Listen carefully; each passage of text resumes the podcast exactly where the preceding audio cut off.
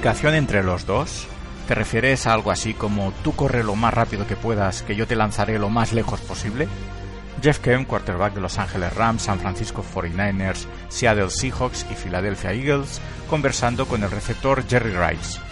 Aquí empieza vuestro podcast, aquí empieza Touchdown or Nothing.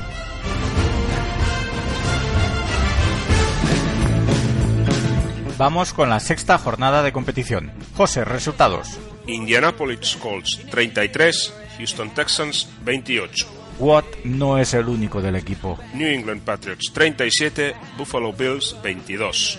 Brady toma el mando. Carolina Panthers 37, Cincinnati Bengals 37. Ninguno supo ganar. Pittsburgh Steelers 10, Cleveland Browns 31. Cleveland va a más. Green Bay Packers 27, Miami Dolphins 24. Qué mal lo pasaría Green Bay si no tuviera a Rogers. Detroit Lions 17, Minnesota Vikings 3. La de cal de los Lions. Denver Broncos 31, New York Jets 17. Marty, vete ya. Rex, acompáñale. Baltimore Ravens 48, Tampa Bay Buccaneers 17. Si Lobby fuera esciano, ya estaría fuera del equipo. Jacksonville Jaguars 14, Tennessee Titans 16. Los Titans con lo mínimo. San Diego Chargers 31, Oakland Raiders 28. Demasiado apretado para San Diego. Washington Redskins 20, Arizona Cardinals 30. Arizona sigue creciendo. Chicago Bears 27, Atlanta Falcons 13. La de cal de los Bears. Dallas Cowboys 30, Seattle Seahawks 23. Matando al gigante. New York Giants 0, Philadelphia Eagles 27. Los Giants perdieron el avión y el partido. San Francisco 49ers 31, St. Louis Rams 17. Cap, así sí, así sí.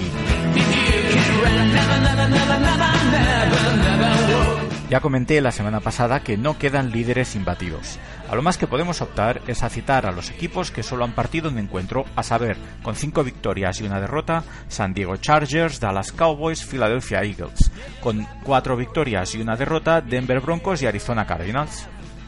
Por su parte, no conocen lo que es ganar un partido Oakland Raiders y Jacksonville Jaguars, y han descansado esta semana los Kansas City Chiefs y los New Orleans Saints. Un retweet de nuestro anuncio de publicación del podcast, un número que compras para sorteo final de temporada. El premio, una suscripción para el Game Pass desde off-season hasta la Super Bowl.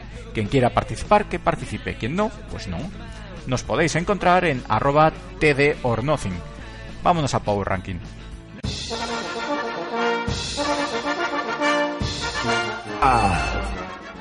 Seattle Seahawks, 3 victorias, 2 derrotas. Su tropezón frente a los Cowboys en su propia casa hace descender a los Seattle varios puestos en esta clasificación.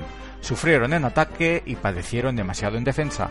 Tienen muchas cosas que ajustar. Aún así, siguen siendo superiores a Arizona, Cincinnati, Baltimore, Detroit o cualquiera del resto de equipos que tienen el mismo balance que ellos.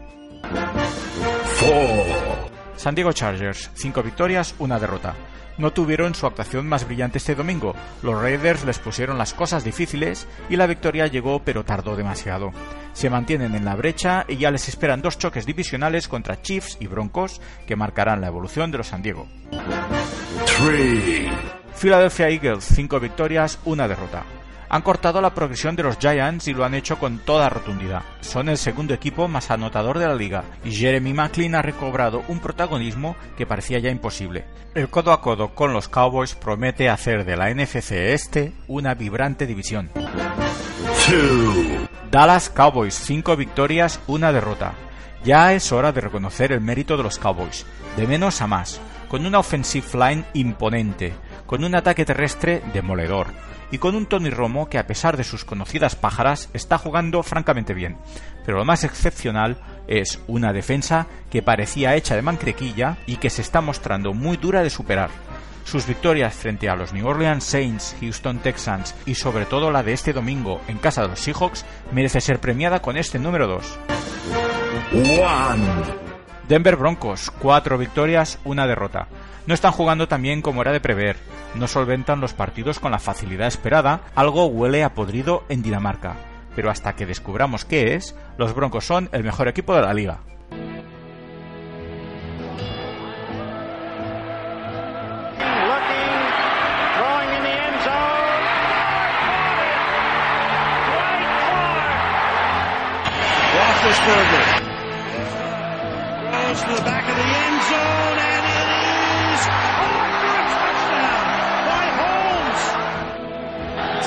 Tebow in shotgun.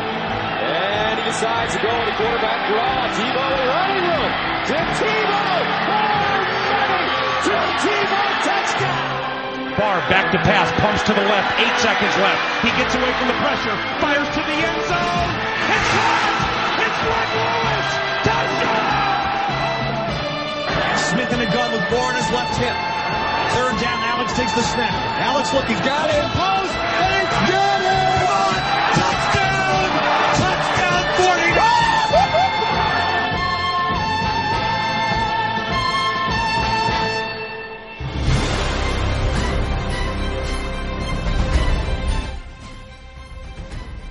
Pittsburgh Steelers 10, Cleveland Browns 31. Tomás. La verdad es que es, no sé si decir la gran sorpresa de la jornada, porque Cleveland venía jugando bien, pero, pero es que les dieron un repaso a, Pittsburgh absolutamente monumental.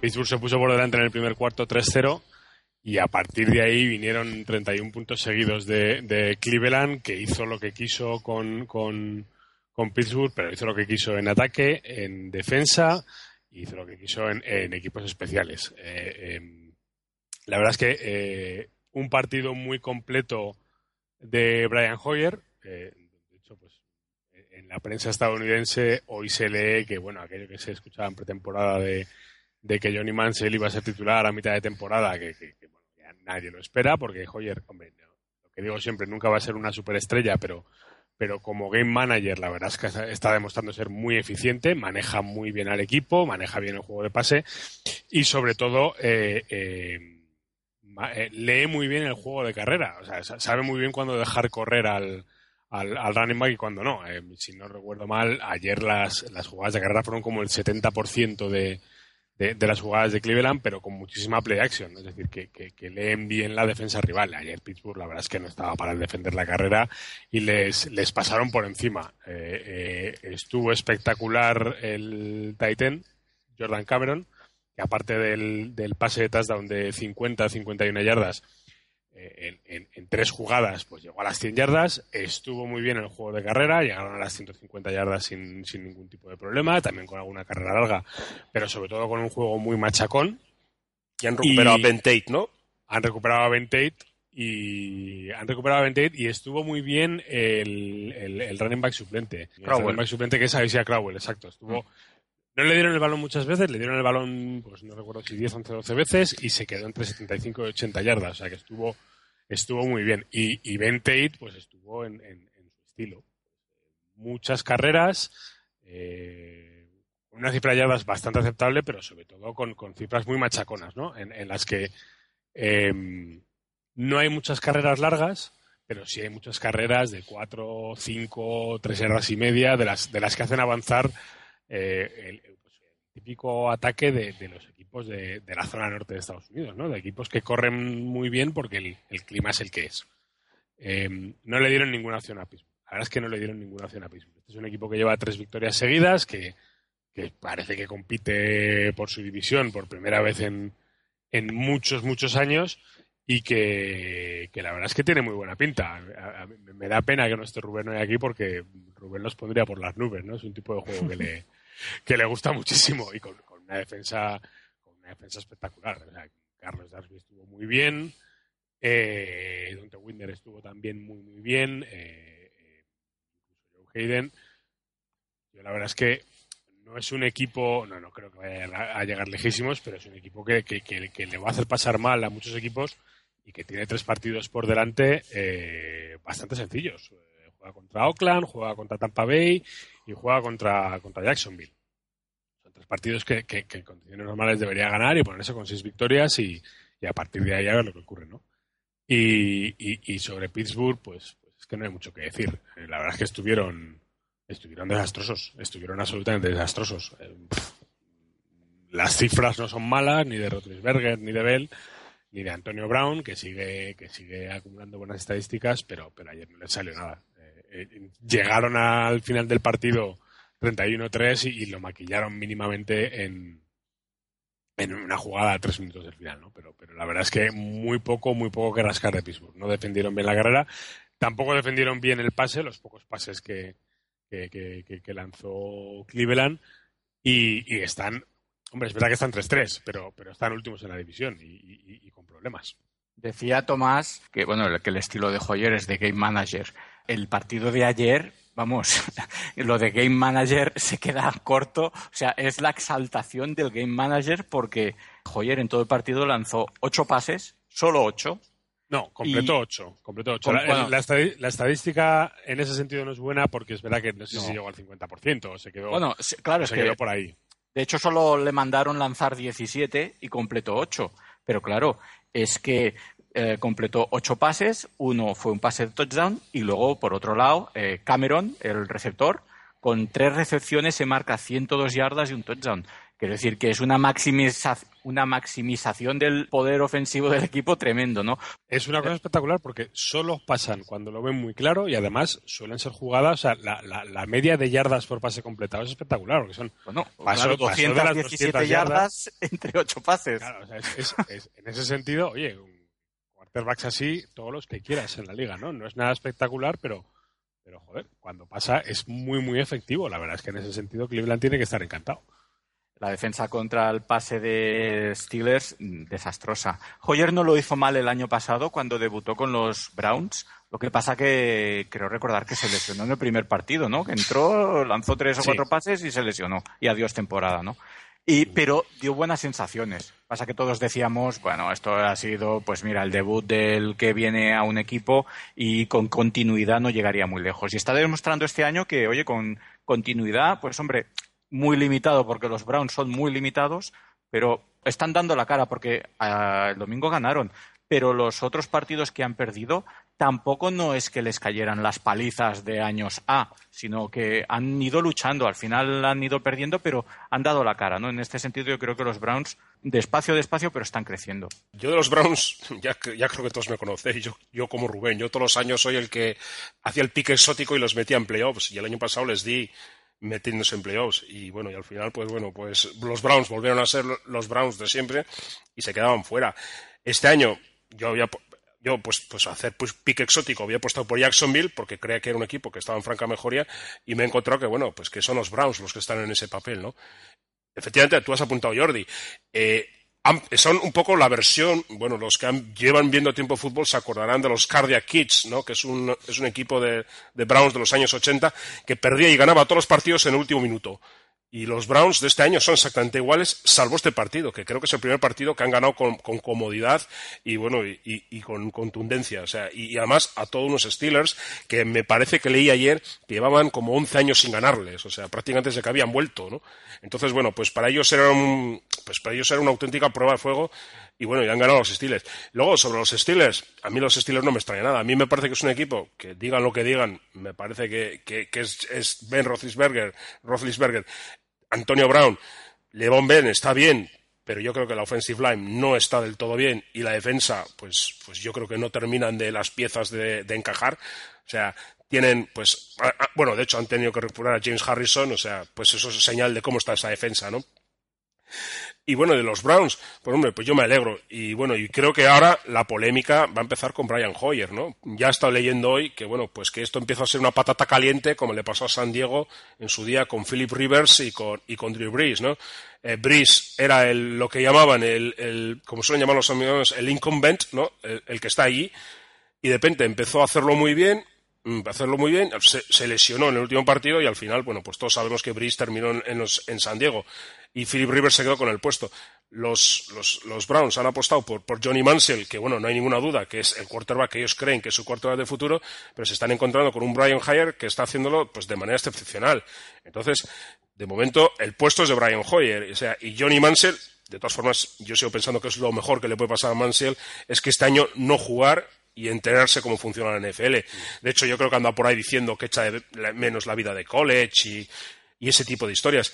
Y bueno, y los Browns, Todos vamos a ver. de menos la etapa ¿Qué? de estudiante, ¿no, Ya Tomás? te, digo, ya te digo, ya te digo. Él dice que la echa de menos. Él lo está diciendo, o sea, es lo Me que le ha dicho. porque Yo- se pegaba una vida eh, en fin, en la de universidad. fiesta en fiesta. cualquiera quisiéramos.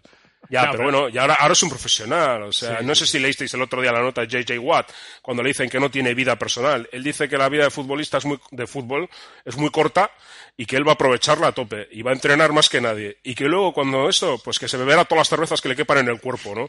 Pues Johnny Manziel lo hace al revés. O sea, él, él, él se bebe todas las cervezas que le quepan en el cuerpo, aunque parece que está un poco controlado. Y yo me alegro por los Browns, y como has dicho tú, Tomás, tienen un calendario por delante asequible. A mí, yo, a mí hablar de calendarios fáciles en la NFL no, no me, me parece que con lo difícil que es ganar un partido, hablar de asequible, pues es mejor, mejor hablar asequible que fácil, ¿no? Y, y, y sí, y de verdad, y si se ponen con ese, con ese, con ese 6-2, ojito con los Browns, porque además han ganado en su división. O sea que eso es muy importante, ¿eh? No, no, se pueden, pues, son- si ganan los tres partidos, que es muy complicado incluso contra tres de los peores equipos de la liga, pero si ganan los tres, oye, que, que, que le, eh, que les pille un galgo en, en la lucha por la wildcard, que, que un 6-2, eh, joder, es una ventaja, es una ventaja considerable. Al hilo de lo que comentabas de, de Brian Hoyer, em, la historia es que se le acaba el contrato a final de temporada. Efectivamente. Y, y, y, hombre, si sigue jugando así, a ver si renueva y cómo Ah, renueva. Porque, Una porque- cosa se nos ha olvidado comentar, Tomás. Eh, se ha lesionado Alex Mack, que es el center. Sí, se ha lesionado Eh, Alex Mack. es una lesión- se ha roto la, la tibia, ¿no? Tibia, el fíbula es, es- fíbula es tibia, sí, ¿no? es, sí, es- se ha roto la fíbula y vamos a ver cómo lo suplen. Porque muchas veces pensamos que el center es la pieza menos importante del- de la línea y no lo es tanto. ¿eh? Y sobre todo un jugador de la calidad de Mac, que recordemos que recibió el franchise, bueno, no el franchise tag, sino el transition tag, y es el hombre que más cobra en esa línea junto con Joe Thomas. La, la historia es que tienen, no saben todavía si tiene daño en los ligamentos o no, porque no, No, no, no, está es- roto. está que- fuera que- ya. que- ah, está fuera para todo el año. Está fuera de la temporada, no, lo, han- lo han anunciado. Es, es, es muy complicado eso. En esa línea es muy complicado. Es verdad que siguen teniendo buena línea, pero, pero Mac es mucho, es mucho más. Sí, porque el center es el que canta los, es el que Las normalmente canta lecturas las, de la, de la línea defensiva, sí.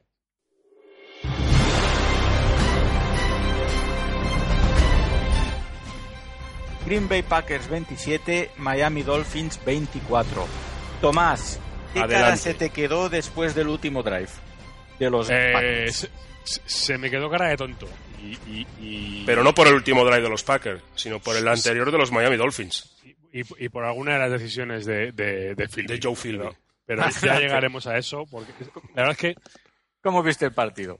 prepara bien los partidos, luego hace buenas relecturas en, el, en, en, en los descansos, porque se nota mucho la diferencia, pero sigue sin saber gestionar el reloj. Es que Joe Philbin sigue sin saber cómo gestionar el reloj de un partido y según qué situaciones, y es un problema muy serio. La verdad es que el partido, eh, eh, probablemente de los, de los del domingo, fue el partido más divertido porque, porque estuvo en un puño y, y hubo dos mitades eh, muy diferentes y además en las que se vieron muy buenas cosas en la primera mitad de las dos defensas y estuvieron muy bien las dos defensas y en la segunda mitad de los dos ataques que, que- que estuvieron muy bien. En la, la primera mitad, la verdad es que la defensa de, Green Bay, cosa que yo no esperaba, estuvo espectacular frenando el juego de carrera de, de Miami y Miami es un equipo que, sin, que si no le funciona el juego de carrera no termina de, de- de funcionar el juego de pase. Se, nota mucho que eh, le hace falta que el equipo contrario meta a muchos jugadores en el box para poder hacer algo en el juego de pase y- y- y poder extender bien la defensa contraria, o sea, poder hacer que, que- vaya de banda a banda y entonces es cuando aparecen los huecos. Y luego la defensa de, de Miami estuvo espectacular en meterle presión a meterle presión a, a, Rodgers, incluso sin mandar mucho blitz.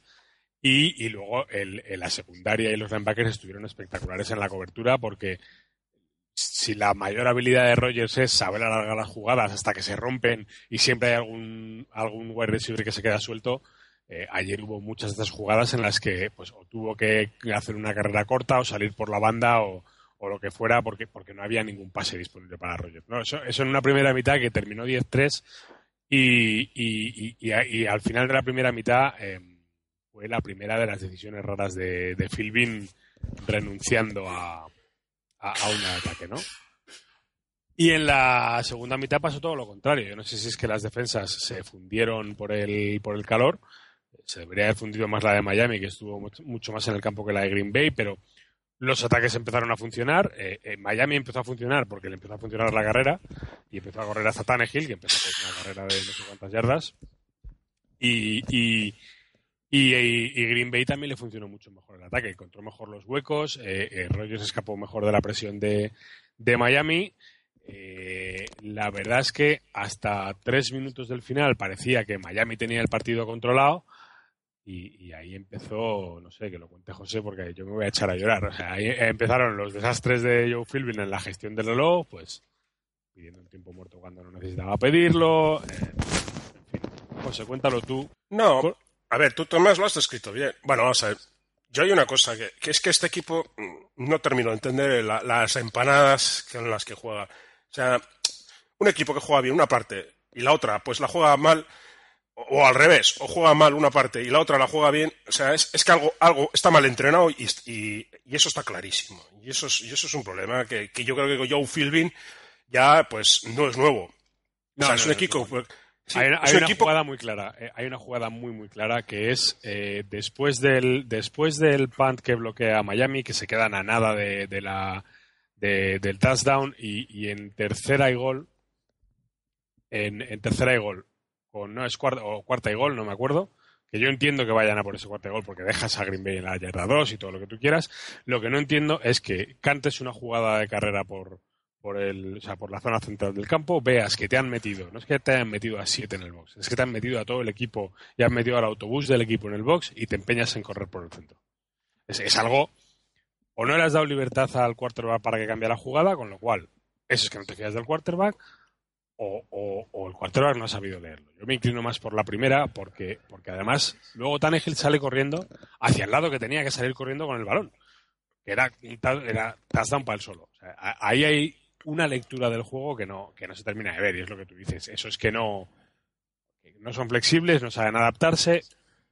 Luego se van al descanso y lo cambian muy bien. Porque vuelven del descanso y es un equipo completamente distinto. Sí, pero Tomás, eh, pero si tú quieres ser un equipo, un equipo no puedes estar así, no puedes estar reaccionando. O sea, cuando te ves ya bajo el Hombre, solo estaban 10-3, también es cierto. Porque las defensas efectivamente estaban imponiendo su ley. O sea, la defensa de Miami, pues es una buena defensa, no lo vamos a negar. Yo creo que tiene un front, un front seven muy bueno. La secundaria, yo creo que este año no está al nivel de- del año pasado. O sea, por lo menos Brent Grimes no está tan, no está tan, tan fino como el año pasado. Y Finnegan, bueno, pues Finnegan, pues bueno, pues tiene días y a veces está bien y a veces está mal, ¿no? Y bueno, y luego los linebackers, como has comentado tú, Philip Wheeler sigue siendo pues una lacra. O sea, yo creo que este tío no se entera de, de lo que pasa en los partidos. Y, y Dan Ellerby está fuera. Pero bueno, el equipo mantuvo el tipo. En la segunda parte, pues sí, sale enchufados, sale un Ryan Tannehill mm, totalmente diferente, pues, pues como, como pasó la semana del partido Londres. O sea, parece que le tienen que decir que le pite el público, que empiecen a pedir a Matt Moore o que, que- o que pase algo para que el equipo tenga que reaccionar. Y es cuando Matt, Matt Tannehill se pone las pilas. Y, eh, bueno, y luego lo que has comentado, el play calling espantoso. O sea, yo cuando sabías que estabas, habías hecho lo más difícil, que es remontar el marcador, te pones por delante, tienes un drive, que lo que tienes que hacer es agotar reloj y dejar el mínimo tiempo posible a Aaron Rodgers para que no pueda remontar. Y si puedes hacer un primer down, has ganado el partido. Pues cogen los tíos y en primera van y corren. Y en segunda lanzan un pase. Y lo grave es que después Ryan Tannehill dice en la rueda de prensa que él marcó jugada de pase porque, porque es, Philbin le había dicho que pasara. Cuando lo normal es que en primera y en segunda corras y en tercera, y en tercera pases. Si ni, Pues este siquiera, ni siquiera le hacía falta el primer down, ojo. Es que no le hacía el final down, era agotar O sea, el reloj. Porque tú le dejabas, yo creo, Y con en la 30 cuarta les tiras segundos. al final, sí, sí, les dejabas, Dejabas con nada de 30 tiempo. segundos. Claro, tienes a Brandon Fields, que es uno de los mejores Panthers de la liga, les hundes a Green Bay en su yarda 10, y le dice, y bueno, y, y bueno, y si Aaron Rodgers es capaz de, sin tiempos muertos y en 30 segundos hacerte el campo, pues ole por Aaron Rodgers. Pero es que si le das un minuto, algo más de un minuto, Aaron Rodgers te va a liar. Luego, en cuarta y 10, te la lía. Y luego, bueno, pues como estos son un poco merluzos, pues la jugada del fake, del fake spike que tanto se está hablando, bueno, pues la jugada del fake spike es, es una defensa que está dormida. O sea, lo que no puedes hacer es dejarle el, el- el- el pasillo de la banda abierto. ¿Qué es lo que ocurre? Pues bueno, pues al final, pues al final, pues Aaron Rodgers te la, te la lía. Y entonces, bueno, pues es lo de siempre. También hubo un poquito de mala suerte porque la recuperación del fumble que hace Lang, ahí va medio partido. Un ¿La poquito puede así. recuperar o no? Sí, sí, sí. Yo, yo este, este partido se lo apunto en el debe de Philbin, ¿eh? Ah, Porque tiene dos o tres cosas. En, pide un tiempo muerto cuando no le hace falta. eh, em, Hay otra que no entiendo, que es cuando hay una jugada en la que van a lanzar un punt y pide un tiempo muerto, ¿para qué lo pides? Cómete el delay of game, tiras desde 5 yardas más atrás y te da igual, no hay ninguna diferencia. Eh, eh, te habrías guardado un, un, un tiempo muerto que luego te habría servido para, oye, con, con el poco tiempo que te ha dejado Rogers, a lo mejor te da para dos jugadas en lugar de solo. No lo sé, o sea, son, son decisiones absurdas en, el, en la Tomás. gestión del, del- del tiempo de juego que Tomás pide un tiempo muerto en la última jugada, con lo cual le dejas resetear a Green Bay. También. Es- es- eso es infumable. Eso no se puede hacer. Yo, eh, así como Bill Lazor me está encantando y, y me encantan los ajustes que hace en el, en el ataque eh, cuando ve que no puede. Es una pena porque me parece que no trabaja mal el equipo, eh, se le ven ciertas lagunas, pero también es cierto que es un equipo muy joven y que sigue información. Pero, pero hay otras cosas que, chico, después de tres años como head coach, deberías, si no sabes manejar el, el- el- el reloj, pues, pues que lo maneje algún otro de tu Pero, pero, pero El problema es que tiene que manejar por, por los que se les ha escapado más de un partido ya a Miami. ¿eh? Y, y es, este es un año en el que se podía ganar la división. Porque New England no está como otros años. eh, los Bills no son mal equipo, pero son un equipo perfectamente ganable. Y, y este es un año en el que Miami mm, debería estar pegándose. Y, y, oye, yo entiendo que Tannehill pueda tener una mitad mala y una mitad buena, porque sigue siendo un quarterback en crecimiento. Y lo bueno es que no pierde la confianza y, sabe reajustarse. Pero, hay, co- hay cosas que, como tú dices, que son infumables. Pedir un tiempo muerto cuando, cuando Green Bay está jugándose la vida. Oye, no le pidas ni tiempo muerto ni leche.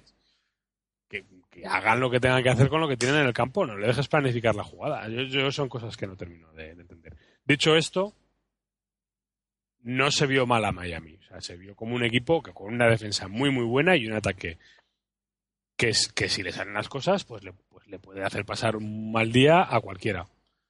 Eh, Que, es pues más o menos lo que se esperaba de Miami, lo que llevo diciendo la temporada. Un equipo que se va a mover alrededor del 50%, que con un poco de suerte se pegará por una wildcard y con un poco menos de suerte pues se quedará tres o cuatro partidos. Pero, pero un equipo eso serio y que te la puede liar en cualquier partido. El Green Bay, pues hombre, eh, no sé. eh, siempre esperas algo más, ¿no? Rodgers estuvo bien, tampoco estuvo espectacular. Me gustó mucho la defensa, pero también tuvo sus lagunas. Y más allá de Roger y la defensa, pues el juego de carrera ni apareció. La línea de ataque estuvo mal. y la línea de defensa, pues en la segunda parte no estuvo mal, sino horrible, porque Miller y Moreno les pasaron por encima. Has dejado bien a Green Bay, ¿eh? No, hombre, sigue siendo un buen equipo, pero siempre de Yo, no- que yo que creo que no es un buen equipo. pero- ¿Eh?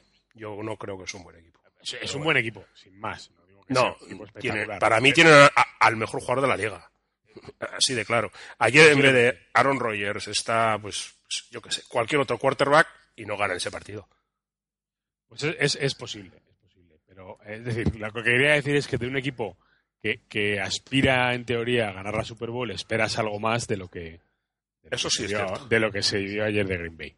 Sin, sin decir que sea un mal equipo porque no lo es. No estoy tan seguro yo, a pesar de mi pronóstico, que los Packers este año vayan a poder luchar por el título. Pero bueno, No, una cosa yo, es yo estoy con Jordi. un- No, no, yo, yo, que yo- yo tampoco los veo, ¿eh? Yo- yo- o sea, t- es muy mala la defensa mejor- como para poder estar ahí, ¿eh, Tomás? Que antes No, y, la li- y la línea no es nada del otro mundo. La, la línea, ayer la defensa en la primera parte estuvo muy, muy bien, ¿eh? Estuvo muy bien. Y paró muy bien el juego de carrera de Miami, que había estado funcionando muy bien durante semanas.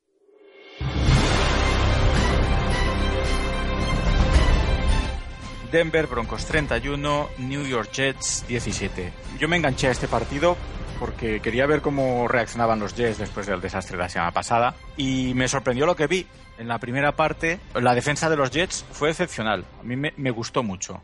El pass rush llegaba continuamente a Peyton Manning, le obligaba a lanzarse al suelo, a salir del pocket o a lanzar casi sin tiempo. La verdad es que hacía años que no veía a, Peyton tener que huir casi en cada drive. Al punto es que ah, pararon de golpe el ataque de los Denver Broncos. Ah, la ofensiva, evidentemente, de, de Denver estuvo desaparecida, descentrados, la offensive line superada por todos lados y, claro, el ataque terrestre, pues también inexistente.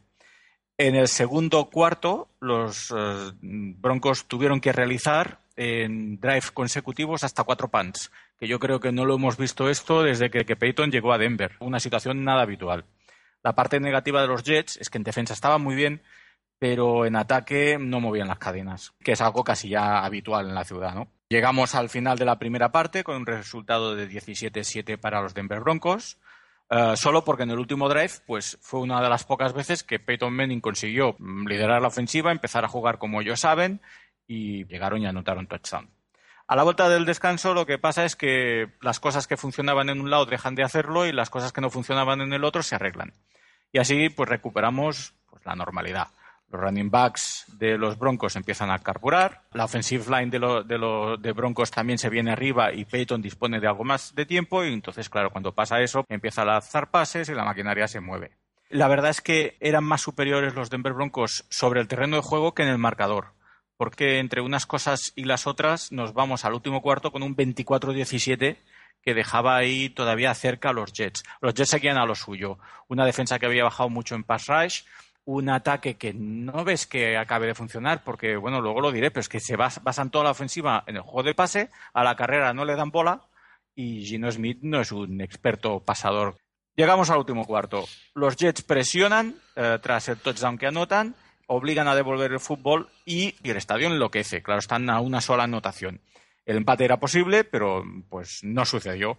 Las ocasiones se pierden por parte de los Jets y cuando parecía que ya los Broncos iban a cerrar el partido, es que no, tuvieron una tarde muy afortunada, entonces también los paran y el partido se resuelve finalmente en los últimos minutos del último cuarto por un lanzamiento de Gino Smith que es interceptado por Akib Talib y eh, anota touchdown 31-17 definitivo. Me gustó mucho Rex Ryan el planteamiento que supo presentar para detener la ofensiva de los Denver Broncos. En eso Rex Ryan es bueno, su currículum siempre ha ido asociado a trabajos en la defensa, muy buena presión en la trinchera, pues como he dicho antes, pararon el poder ofensivo de los Broncos por lo menos medio partido.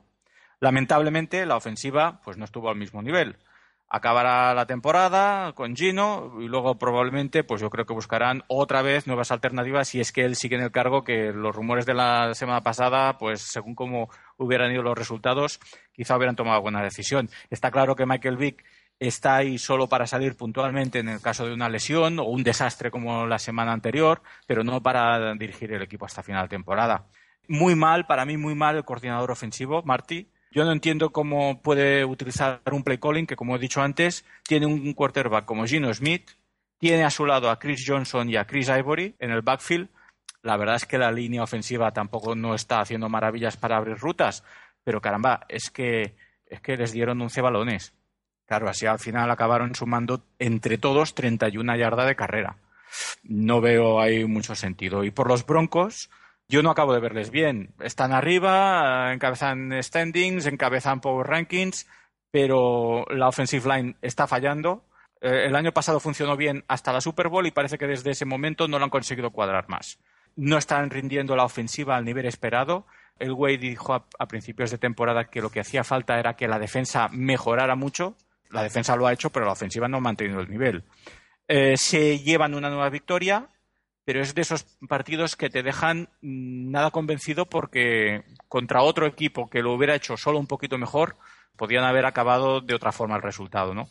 Pues bueno, habrá que ir viendo cómo evoluciona el equipo. A mí, desde luego, no me está convenciendo. Al hilo de lo que has comentado, pues, lo que puedo decir es que, vamos a ver, yo, creo que los, los Jets bueno, pues van a seguir apostando por Geno Smith, caiga quien caiga, ¿no? Ya, hemos visto que lo has dicho tú, o sea, eh, Geno está, ha, jugado partidos muy mal, yo creo que es el quarterback con peor grade, no, no de lo solo de Pro Football Focus, sino de, del QBR, del, del rating y, en general de todos. Y siguen apostando por él porque, bueno, porque es el futuro de la franquicia. ¿Qué? Es el futuro de la franquicia. yo creo que están convenciéndose de que no va a pasar el futuro por ahí, ¿eh? Bueno, vamos a ver. Rex Ryan tiene contrato este año y el siguiente. Y, bueno, mientras Rex Ryan siga ahí, bueno, y si terminan muy mal en el, abajo, pues a lo mejor son capaces de apostar por un draft, por, en el draft por un quarter. Pero de momento esta temporada van a seguir apostando por Geno Smith. Sí, y sobre todo ya con 1-5 y con la temporada yo creo que ya pues casi perdida, porque bueno, pues, pues con los Bills, con tres victorias y Miami, aunque, aunque solo tenga una por encima, pues New England ya está con cuatro y, bueno, y esta semana juegan contra New England, ¿no? Entonces, yo creo que los Jets pues, van a apostar por Geno Smith pase lo que pase. Y bueno, luego han, sufrido una pérdida brutal en eh, bueno han perdido dos jugadores en, en, defensa Dream Millener que se va a perder pues toda la temporada y otro es un linebacker que ahora no me sale el nombre que se ha roto, se ha roto también el tendón de Aquiles.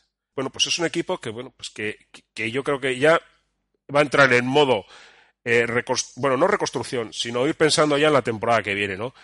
Y luego, lo que apuntas de Denver, hombre, yo de Denver yo lo que quiero decir es que es un equipo que mejorar lo que hizo el año pasado en ataque es casi imposible. O sea, porque es que lo que hizo el año pasado, pues yo creo, mm, en los 95 años de historia de la liga no ha pasado nunca. O sea, ahí está la prueba.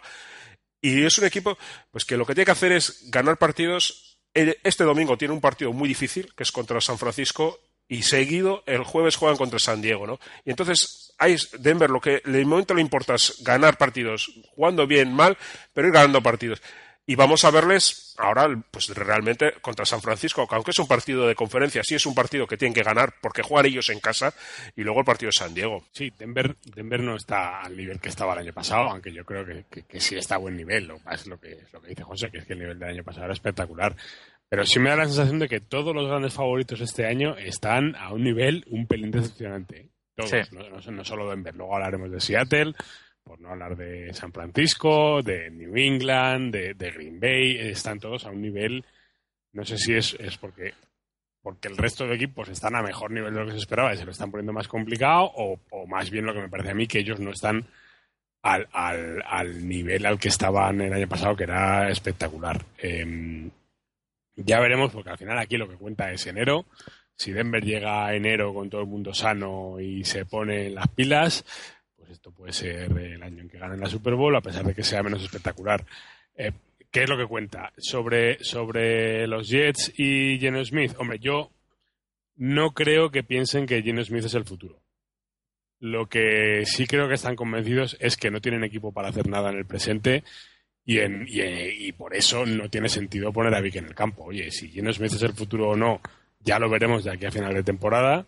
Si tiene la pinta que tiene de que los Jets pueden llegar a elegir entre los 5 o 6 primeros del draft y les cae un buen quarterback, no tengo ni la más mínima duda de que lo van a elegir. Hmm. Pero oye, que se ha visto otras veces que un quarterback que parecía que no iba a ningún lado, a mitad de la segunda temporada se le ha encendido una luz por ahí, se pone a jugar como loco, oye, y de repente resulta que, que efectivamente es un crack. Que no lo creo, pero, pero Que es- en ese eso sentido creo, no tienen apuesta nada que perder por tenerlo en el campo de aquí a final de temporada. No, claro, ya sabes que es Vic y hasta dónde va a llegar. Entonces, pues mira, ya sobre- que está, so- so- pues va a Sobre seguir. todo no es que no es que sepas a dónde va a llegar o no, es que es que no tienes nada que ganar con Vic en el campo. No O sea, te los Jets nada. siguen siendo el mismo equipo con Vic o sin Vic en el campo. Les puede suponer la diferencia entre una o dos victorias más a final de temporada, que no les va a meter en playoffs y si me apuras les va a fastidiar la elección en el draft. Con lo cual, no tiene ningún sentido. Yo me imagino que van a tirar por donde tiran. A mí estos Jets me parecen un equipo bastante flojo. Me parece que ni chicha ni limonada en defensa, en ataque son lo que son. Y además, efectivamente, el play calling es desastroso. Porque si, para algo tiene equipo eh, eh, los Jets, es para correr. La línea de ataque está diseñada para correr, como se ha visto los N mil años que lleva Rex Ryan en Nueva York, y están jugando al pase, que es algo para lo que esa línea no está preparada ni sabe hacer. Nos ha lesionado un miembro de la línea ¿eh? para toda la temporada. Sí, bueno, pero, pero eso- esto se ve desde el principio de temporada. Gino Smith, si hay algo que sabe hacer, es mezclar carrera y pase, porque corre bien. Tienes a Chris Ivory, tienes a Chris Johnson, hombre, que no es el Chris Que no Johnson son de malos. hace unos años, pero oye, algo le queda. Mm. Eh, lo estábamos hablando antes, haz como Cleveland, corre el 70% de las veces. Como acabo de decir, Y lanza ocho pases. Claro, acaba de decir Rex Ryan que, que- que es su quarterback. Sí, no, no, no, no, y, y yo lo entiendo. Que es lógico, ¿eh? Es, es su quarterback y, y yo Pues lo es que entiendo va a morir con él. Claro, va a morir con Pero- él. ¿Qué, pero qué es va a hacer? que probar. Tomás, ¿qué va a hacer ahora? ¿Poner a Vic? ¿Y qué? Yo haría lo mismo. Yo, yo, me, yo, me, me- o sea, yo iría con, con Gino Smith hasta que el cuerpo aguante. Ahora, no sé, haz como Cleveland, corre el 70% de las veces. Eh, como mínimo, te quedarán marcadores mucho más apretados porque te comerás el reloj de lo lindo. Y al final, en un marcador apretado puede pasar cualquier cosa. Que al final, los, los equipos modestos juegan a eso, a, a- a tener eh, partidos de puntuación relativamente baja y en un momento dado, oye, te sale un pase a la Tivo en playoffs contra los Steelers, irás liado. ¿Sabes? Pues, no cites la dicha. Ya no, pero, pero- ya sabéis perfectamente a lo que me refiero. Lo, lo que no puedes hacer es, es jugártela a algo que no dominas, que es el pase. Y ese equipo no, no es ya solo el quarterback. es que ni el quarterback, ni la línea de ataque, ni los wide receivers están, están al nivel. O sea, tienen a Eric Decker, pero, pero lo demás da para lo que da, que es, que es más bien justito. Entonces, Sí, pues, y eh, cuando sale bien, pases a Amaro el Tairen y bueno, pues, ya, asegurando. bueno, Amaro, o sea, le- tampoco es una cosa. es un rookie. Rookie, Sí, o sea, rookie. te, le puedes te- pedir más. te sale porque, porque está solo y nadie le presta atención, pero a la mínima que le vean que es el go-to guy, pues le tapan y, y- y estás en las mismas, porque bueno, quejábamos de, la, precisión de Tannehill, pero lo, de Ino Smith es, es para echarse a llorar. Entonces, yo no es que no entiendo, el, el- el- no entiendo cuál es la filosofía de, de los Jets. No me parece un buen equipo, pero para estar 1-5 tampoco es.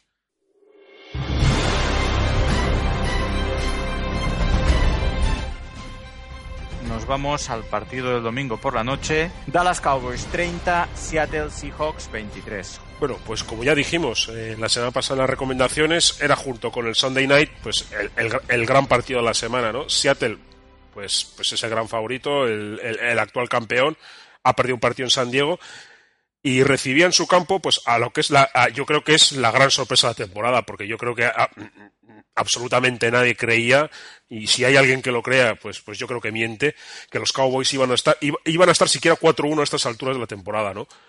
Y bueno, pues el partido pues empezó pues mal para los Cowboys, pues en, en el primer drive acabó en un field goal, el segundo el segundo drive de los eh, bueno, el primer drive de los Cowboys, pues pues el punt eh, lo fue bloqueado y lo acabaron transformando en, en un touchdown y bueno, y aquello parecía que iba a ser un paseo militar para, para Seattle.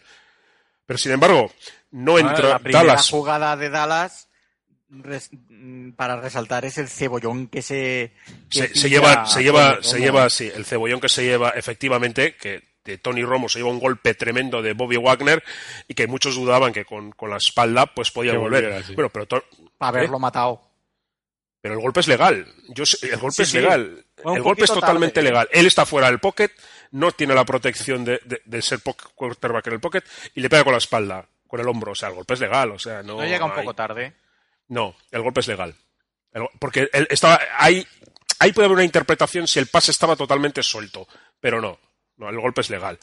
Bueno, pero volviendo a lo que decíamos, sin embargo, los Cowboys no renuncian pues al estilo que han implantado este año, que es jugar mucho de carrera, muchísimo carrera, implantar el juego de carrera y una vez que el juego de carrera está sentado, pues eh, dejar que Tony Romo empiece a, pasar pues, pues a esas tres armas que tiene, que son Jason Witton, Terrence Williams y bueno, y Dez Bryant, que yo creo que todos le conocemos.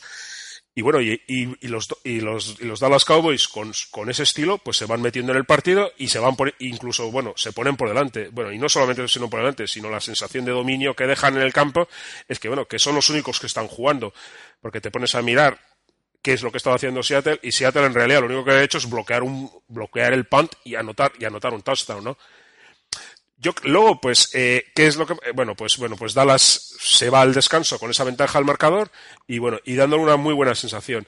En el drive del, del retorno, bueno, el drive del retorno no consiguieron anotar absolutamente nada, tampoco Seattle hace nada y en las siguientes jugadas cuando ya empiezan ya las cosas a torcerse un poco, ¿no? Russell Wilson, pues que estaba muy, que está jugando mal, hay que decirlo, pues ayer tuvo un mal partido, pues anota una jugada de carrera, e inmediatamente seguido, pues llega la, la siguiente jugada, que es la del, la del botch, bueno, la del, la del punt, que, que Dwayne Harris, pues comete un fumble, o bueno, la- bueno, más que un fumble, la pierde en el control, y bueno, y queda un campo muy corto, bueno, que esa creo que es la que anota Russell Wilson, ¿no? Y bueno, y se pone, Seattle se pone por delante del marcador. Pero sin embargo, Dallas no renuncia a su estilo, sigue jugando con DeMarco Murray impresionante. Dallas, bueno, Seattle no había recibido más de 69 yardas en ni un partido, ni siquiera la, jugada aquella de San Diego. Si- sin embargo, la jugada aquella de San Diego, pues no, no- ni San Diego le había metido tantas yardas. Y bueno, y de Marco Murray, a base de machacar, machacar, machacar, pues bueno, pues, pues al final consiguen imponer su estilo. Y todo hay que decirlo, que es que jugando con esa offensive line que tiene Dallas, pues yo creo que, cual- que este que es una auténtica placer jugar con una, con, una, con una línea como esa, que bueno, que abusa de tu rival, que le impone que bueno, que, que- lo lleva al límite y, bueno, y de Mar- le abre pasillos a Marco Murray, bueno, pues en el juego de carrera muy bien asentado, Tony, Ton- Ton- Tony Romo tiene mucho tiempo para pasar en el pocket cuando tiene que pasar y bueno, y Dallas al final pues eh, acaba ganando el partido. Yo- bueno, Seattle se las pone un poco tiesas, pero sin embargo, la tenemos que hablar de la otra parte del equipo, y es la defensa. Y, y yo creo que eso es lo que realmente ninguno esperaba. Esta defensa pudiera ser, pu- pudiera ser un factor siquiera esta temporada. El año pasado todos sabemos que fue la peor defensa de toda la historia de los Dallas Cowboys. Este año todos decían, hombre, que tenía que ser un poquito mejor que el año pasado porque no podía ser peor, pero sin embargo, bueno, pues se lesiona Sean Lee, lo pierden, se marcha de Marcus Ware, algún otro jugador que se deja marchar en la agencia libre, como Jason Hatcher, que se ha ido a Washington, consiguen, bueno, empiezan a repescar jugadores pues lesionados o que no quieren otros equipos, como Minsey o como Harry Melton, que no lo quieren los Chicago Bears, que, que estaba lesionado, y el equipo pues empieza a funcionar, re- repescan para el fútbol a Rolando McLean, que yo creo que, bueno, como siga este nivel, pues va para Comeback Player of the Year, y bueno, y el nivel de la defensa del, ¿qué? No, no, no, no del año, no, del siglo. del siglo, sí, sí. De Joder, del- 50 delincuente. kilos que ha tenido que perder. Este es el de Oakland, sí. Sí, sí, este es el de Oakland, este es el que estaba en Alabama, Y Baltimore, Eh, que ni empezó. En Baltimore ni empezó, se retiró. Y, y bueno, y Dallas se la jugó, mandó una séptima ronda, me parece que es por él. Y bueno, y el problema lo tiene ahora Dallas que termina contrato. Porque claro, este, este os podéis imaginar el pastizal que pedirá el año que viene, ¿no? Entonces, bueno, pues está haciendo un temporadón, o sea, es pues lo que dicen ellos, el auténtico glue de la defensa, ¿no? Y luego pues tienen otro par de jugadores ahí adelante, que, que Minsey, Selby, eh, este otro de, de Boise State, que no me acuerdo cómo se llama su nombre, que también está jugando bastante bien y bueno, y no tiene y siguen sin tener disponible a de Marcus Lawrence, que bueno, que se espera que pueda volver para el último tercio de temporada, ¿no? Entonces, es una no-name defense que está haciendo su trabajo y bueno, y para muy bien al ataque de Seattle, sobre todo desactiva a Russell Wilson. Yo a Russell Wilson ayer le vi errático, le vi lanzando pases fuera simplemente para evitar los sacks y bueno, ya al final pues se le veía lanzando pases pues auténticas mandarinas y en una de esas pues bueno, pues al final acabó con la intercepción, pero bueno, le tenía que haber venido antes porque bueno, se la estaba re- realmente jugando, ¿no? Y bueno, y luego en Seattle, ¿qué podemos decir de Seattle? Pues de Byron Maxwell se lesionó Tony Romo, que, que no es tonto, se dio cuenta, pues eso obligó un poco a ajustar a la defensa de Seattle, pero de todas formas, decir que la defensa de Seattle pues es, es peor porque, porque ha perdido a un jugador como Byron Maxwell, que es su pieza más floja, cuando tienes a Richard Sherman, tienes a Cam Chancellor y Al Thomas, me parece que es pues, una auténtica falta de respeto. O sea, solo esos tres ya harían que fuera una secundaria magnífica. La cuarta pieza, pues bueno, pues si es un buen jugador, bien, pero es que no se puede decir que no, es que la lesión de Maxwell fue clave. Bueno, y los Dallas Cowboys, pues ahí están, o sea, dando muy buena sensación. Yo no creo que es un equipo que, que vaya a meter mucho ruido en postemporada, porque bueno, pues cuando llegue diciembre ya veremos qué ocurre, pero el momento que les quiten lo bailado, ¿no? Bueno, José, no les amargues, hombre, una alegría. Si juegan todo Sí, lo que sí. queda de Si los van 13 así, partidos que quedan así, son campeones de, de la Super Bowl. Porque una, esa línea, con ese dominio, con un running back, que es el, es el segundo en la historia que corre 100 partidos los seis primeras jornadas, el otro es 100 ni más ni menos que Jim Brown, pues es que, es que te va a ganar. Y un Tony Romo, que bueno, que es que tú, Jordi, viste el primer partido y Tomás, el de, el de San Francisco. Si Tony Romo ese día no está empanado, Dallas está 6-0, ¿eh? Sí, sí. 6-0 Eh, y fácil, ¿eh? Pero, Porque pero, aquel José, día todos ah, esperábamos una paliza de, de San Francisco en toda regla y a pesar de que Dallas jugó regular, estuvo en el partido, ¿eh? Pero has pasado de condenarlos en postemporada a decir Pero, que a ver, Jordi, de la Super Bowl. Los Vamos Dallas ver. Cowboys son expertos en un meltdown en diciembre. Hay que esperar diciembre. Hay que, Bueno. hay que esperar a que pongan a Tony Romo a coger el balón en un, en un field goal En un- y se le escape o alguna cosa similar. Alguna manera encontrarán de, de- de liarla. Yo, de lo que has dicho tú, José, yo, bueno, pues sí, suscribo todo lo que has dicho. Yo solo iba de, los Cowboys a destacar la defensa, que es lo que has dicho tú, ¿no? De esperar la peor de, ya de la historia de la liga a tener el pedazo de defensa que están sacando ahora. Me quería concentrar en solo un comentario de los Seattle Seahawks. Primero, cuando jugaron y perdieron contra San Diego, en este podcast, algunos que ahora no mencionaré, dijeron que bueno, que los San Diego Chargers habían hecho el partido perfecto y que también la temperatura jugaba. Vale. Cuando ganaron contra los Denver Broncos, pero en el extra time, en esta tertulia hubo gente que dijo que, que habían leído o que había declarado Russell Wilson que tenía ganas de eso, de llegar al extra time y que remontaran los Broncos, ¿no? Y luego pumba. Vale. No, pues eso, eso lo dijo. Eso lo Sí, dijo. sí, lo dijo, lo dijo, lo dijo. Y La cosa es que este no lo creamos. en este partido contra los Cowboys, Es verdad que los, Cowboys han jugado un excelente partido, pero los, los Seahawks han perdido y han perdido en casa. En casa, jugador número 12, el estadio inexpugnable, han palmado. Entonces, eh, a mí me parece que los, que los Seahawks han tenido un, un bajón tremendo. En ataque, he buscado algunas cifras, en ataque hoy por hoy son la vigésima ofensiva y la trigésima primera en yardas de pase. Vamos, los penúltimos. Que en ataque las defensas, porque no es un partido, no solo que lo hayamos visto contra los Cowboys, en los otros partidos lo hemos visto, que las defensas contrarias le están pillando el truquillo a la read option. Es verdad que contra los Cowboys hubo una jugada que creo que ha citado José, que es el touchdown de Russell Wilson en carrera, que se le va. El tío, el defensa que tenía que ir a por él, pierde, vamos, se, traga el engaño, va a tapar un gap y Russell Wilson se va, ¿no? Pero en general, cada vez Russell Wilson se ve obligado a salir del pocket y cada vez lo están cazando más. Está más ocupado ya de escapar y luego mirar a ver a quién le puede pasar que el juego cómodo al que estaba acostumbrado. Quiero ver cómo salen de este, de este reto técnico, ¿no? Que ahora, o táctico que tiene ahora Russell Wilson. Y aparte me parece la offensive line un poquito más débil que el año pasado. El año pasado por ahí no pasaba nadie. Este año le están poniendo bastante limitación en, en cuanto atacan. Y en defensa, quería destacar también, pues como no, un ranking. Actualmente es la decimonovena contra el pase. Eh, estuvimos hablando mucho de que Sherman era un jugador que te apartaba el juego de pase de ese lado del campo. La primera jornada. La Sí. primera jornada, sí. Y en el que en el otro lado no sé qué. Pero, Oye, pero- ayer jugó muy bien, ¿eh? Sí, sí, pero vamos a ver, llevan una media este año de 22,6 puntos y el año pasado su media durante todo el 2013 fue de 14,4. Entonces, por eso digo, tanto en ataque como en defensa, los Seattle Seahawks eh, han perdido nivel. Y ver, eso se vi- nota tanto en el, marcado, en, el, en el balance de la clasificación como en cada partido individualmente. A ver, sí, pero 14 puntos por partido es una barbaridad. Es una pasada. Es una pasada.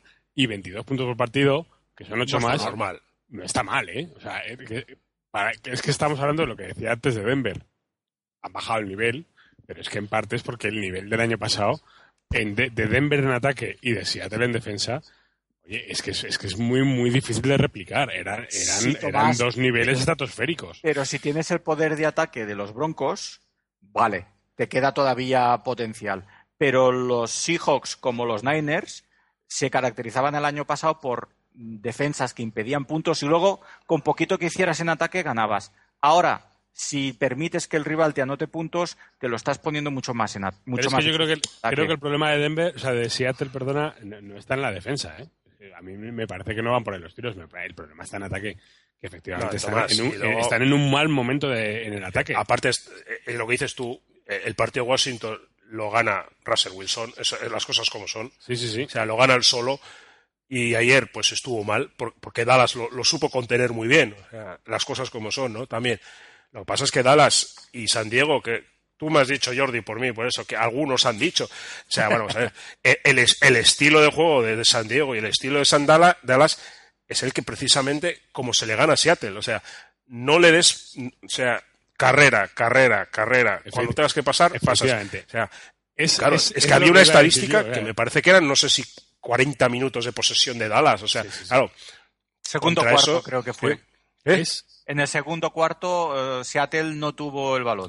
Sí, no tuvo la pelota. O sea, y claro, y, y es que y, y había tuites que decían, San Francisco, toma nota, así es como se gana Seattle. Sí, Hombre, pero así, se gana, así se gana Seattle y se gana media liga.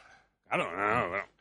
Es que con esa offensive lineman, o sea, eh, yo esta semana voy a escribir en el Hispano. O sea, es que la refundación, por decir algo de los Cowboys, de momento, está basada en una cosa, y es en la línea. Pero esto viene a lo mismo que decía antes de los Jets y lo que decía de, de Cleveland. Si tienes un juego de pase que es hasta cierto punto limitado y tienes una línea que sabe abrir espacios para la carrera y un running back que sabe aprovecharlos, corre. Corre. O sea, pero es que la, línea- la línea, es que el ataque aéreo de Dallas delimitado tiene poco, ¿eh? No, eh, el ataque aéreo No, de no. Dallas lo mismo tiene un día en que te hace 500 yardas que tiene un día en que te lanza 5 intercepciones. Entonces, Bueno, este, este año está- no han tenido oportunidad de ellos.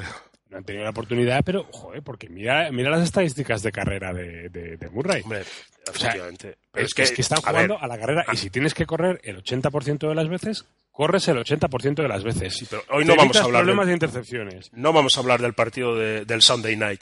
Pero ¿qué, qué, hizo, qué pasó ayer con los Eagles? Pues en cuanto, en cuanto establecieron el juego de carrera con, McCoy, con, McCoy, que, que estaba desaparecido, pues Sí, es sí, que sí, ese partido es- era imposible que lo ganaran los Giants. Era imposible. Y ayer, pues eh, los Dallas Cowboys imponen su. Yo, yo siempre he dicho yo, es que el juego de carrera sigue. Y, y- y bueno, no está Rubén ahí. Eh, El juego de carrera al final es el que te abre todo lo demás. Efectivamente, ¿no? Pero, a lo que me refiero además es que si sabes que tienes limitaciones, eh, por lo que sea, hay diferentes limitaciones. Cleveland tiene unas, que es un quarterback, que es lo que es, que es un game manager. En Los Jets las tienen todas, no tienen receptores, no tienen quarterback, no tienen una línea de ataque que, que- que- que sepa, que sepa mm, proteger el pase. Y, y Dallas tiene otra limitación, que es que el quarterback, si tiene el día malo, pues te pierde el partido porque le interceptan 47 veces. Yo no estoy de acuerdo ahí. Yo creo que Tony Romo siempre ha tenido un problema. Está mal entrenado. Bueno, vale, pero, pero, pero estará mal entrenado.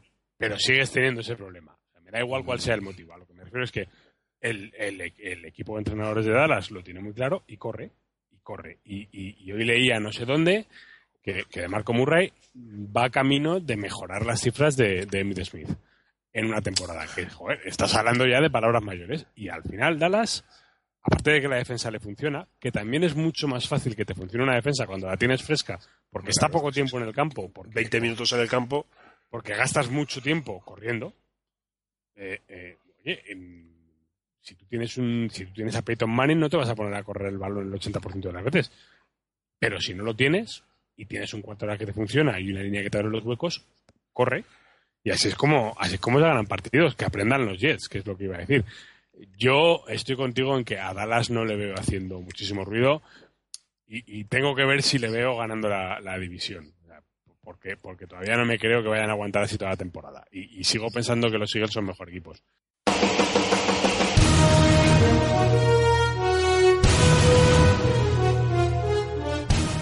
El próximo 16 de octubre empieza el partido de los jueves por la noche con un choque divisional de esos a cara de perro. Enfrentará a los Jets contra los New England Patriots y a priori parece que el partido no tendrá mucha historia, tal como van las dos escuadras. José, ¿qué partido nos recomendarías para la primera tanda del próximo fin de semana, esa que empieza a las 7 de la tarde? El del Cincinnati Indianapolis. ¿Por qué? Bueno, dos líderes de división. Cincinnati, bueno, Cincinnati sí, efectivamente, con 4-1 es líder de división. Con 4-2 Indianapolis también es líder de división. Y bueno, es un partido que puede tener repercusiones muy importantes de cara a los playoffs. Porque bueno, si uno gana o el otro pierde, pues el factor campo, terminar con el seed número 2, pues es muy importante.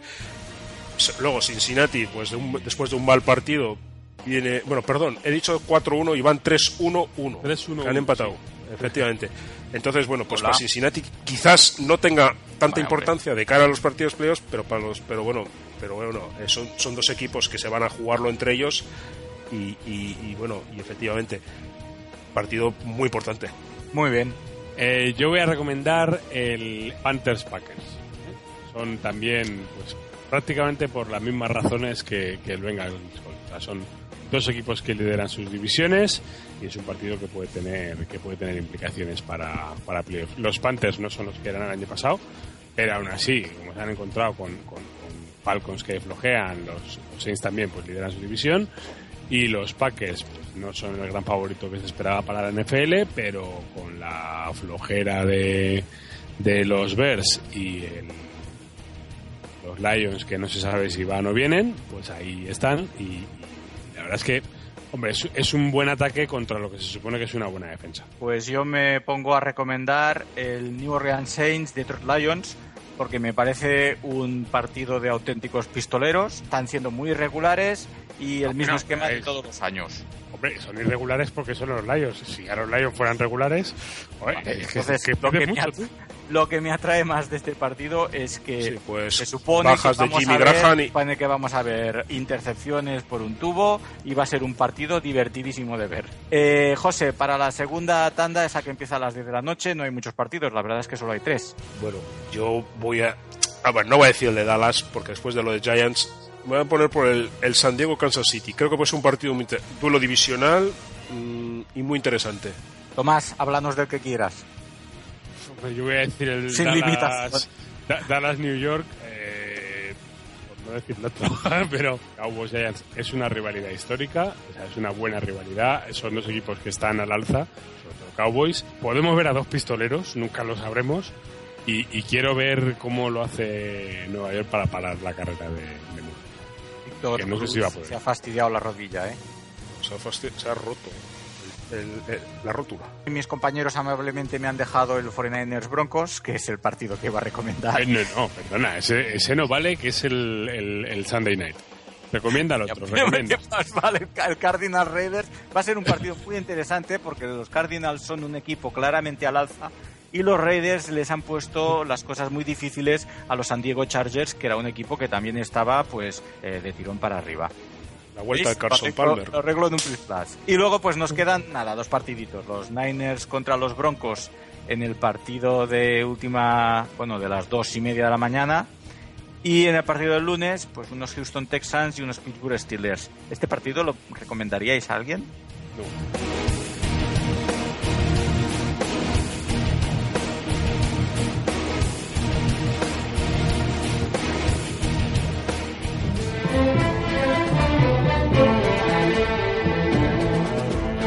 Y así llegamos al final de una entrega más de Touchdown or Nothing. La verdad es que si creíamos que esta semana tendríamos varias respuestas, yo personalmente creo que todavía tenemos un mayor número de interrogantes. ¿Continuarán así los Baltimore Ravens? ¿Remontarán los Seattle Seahawks? ¿Seguirán tan fuertes los Arizona Cardinals? ¿Y los Cleveland Browns? ¿Y los Houston Texans? ¿Y los Indianapolis Colts?